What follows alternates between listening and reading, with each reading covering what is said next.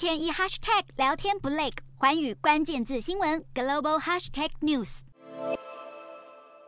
马来西亚国会大选将在十九号登场，随着各选区候选人完成提名，选战已经正式开跑。马来西亚从二零一八年上届大选以来就一直处于政治动荡，至今已经换了三位首相。现任首相伊斯迈沙比利十月宣布解散国会，为提前大选铺路。本次大选被视为政治联盟的对决，由最大政党巫统领导的国民阵线对上反对党领袖安华为首的希望联盟。以及前首相穆尤丁率领的国民联盟，伊斯麦沙比利、安华、穆尤丁将在不同选区争取席位，而高龄九十七岁的前首相马哈迪也将再度出马竞选国会议员，成为最年长的候选人。